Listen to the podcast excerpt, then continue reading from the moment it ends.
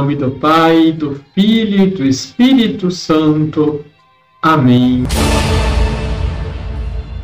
Olá, tudo bem com você?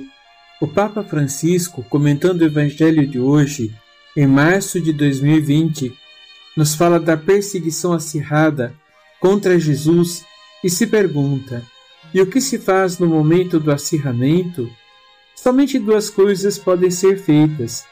Não é possível discutir com este povo, porque tem as suas ideias, ideias fixas, ideias que o diabo semeou no coração. Ouvimos qual é o plano de ação deles. O que se deve fazer? Aquilo que Jesus fez, calar-se.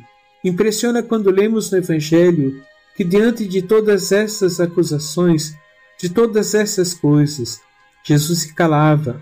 Diante do espírito de acirramento, somente o silêncio, jamais a justificação. Jamais Jesus falou, explicou. Quando entendeu que não havia palavras, o silêncio. E no silêncio fez a sua paixão. Deixe o seu like, compartilhe. Liturgia, Liturgia diária. diária. Jesus restringe a sua missão mais na Galileia e mais tarde irá para Jerusalém. Ali, por causa de sua mensagem de salvação, será condenado à morte. Em Jerusalém estava acontecendo a festa dos tabernáculos. Muitos se dirigiam para lá. Esta festa fora ordenada pelo próprio Deus.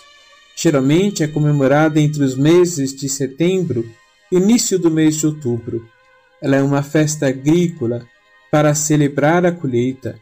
Esta festa recorda a fragilidade humana e a dependência de Deus durante os 40 anos que o povo passou no deserto, a caminho da terra prometida. Ela dura uma semana, e nesse tempo muitos habitavam em tendas construídas com ramos. Nesse sentido, é uma ação de graças ao Deus que cuida do seu povo. Era comum trazer para esta festa os primeiros frutos de suas colheitas e parte da colheita era distribuída entre as famílias dos sacerdotes. Os familiares de Jesus o exortam para subir à Cidade Santa e se revelar ao mundo. Ele decide que este não é o momento de fazer isso, mas depois que sua família partiu para a cidade, ele vai em particular no anonimato, conforme lemos em João capítulo 7, versículos de 1 a 2, versículo 10 e versículos de 25 a 30. As pessoas estão cientes de que Jesus se tornou um alvo de seus líderes religiosos, mas ele caminha livremente, fala abertamente sem medo. Jesus não seria autêntico se guardasse sua mensagem para si mesmo. Entretanto, as pessoas estão confusas sobre a sua identidade, porque sua mensagem é desafiadora e revolucionária, e se questionam Eis que fala em público e nada lhe dizem. Será que na verdade as autoridades reconheceram que ele é o Messias? Mas este nós sabemos de onde é.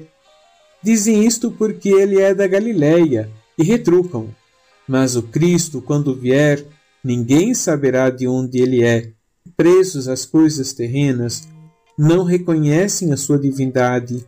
Diante de tantos questionamentos, Jesus diz: Vós me conheceis e sabeis de onde sou, e eu não vim por mim mesmo, mas o que me enviou é fidedigno. A esse não conheceis, mas eu o conheço, porque venho da parte dele, e foi ele quem me enviou. As pessoas se prendiam à aparência, mas não enxergavam a sua essência, isto é, quem de fato ele é. Para conhecer Jesus, é preciso ler as Escrituras pois toda ela nos fala dele. Mas é preciso antes romper com o preconceito e se abrir à experiência do discipulado. A pessoa de Jesus nos revela a continuidade do projeto de Deus, que no seu infinito amor e misericórdia quer salvar a todos. Vamos rezar? Senhor Jesus, nesse tempo quaresmal, Dai-me a graça de aprofundar no vosso conhecimento e no conhecimento do amor e misericórdia do Pai, revelado em vós. Eu vos peço a graça de não viver na superficialidade do tempo presente, mas de crescer na intimidade do vosso amor e misericórdia, e de corresponder ao vosso plano de salvação. Dai-me, vos peço, um coração missionário para vos testemunhar diante dos homens. Assim seja. Abençoe-vos o Deus Todo-Poderoso, Pai, Filho e Espírito Santo. Amém.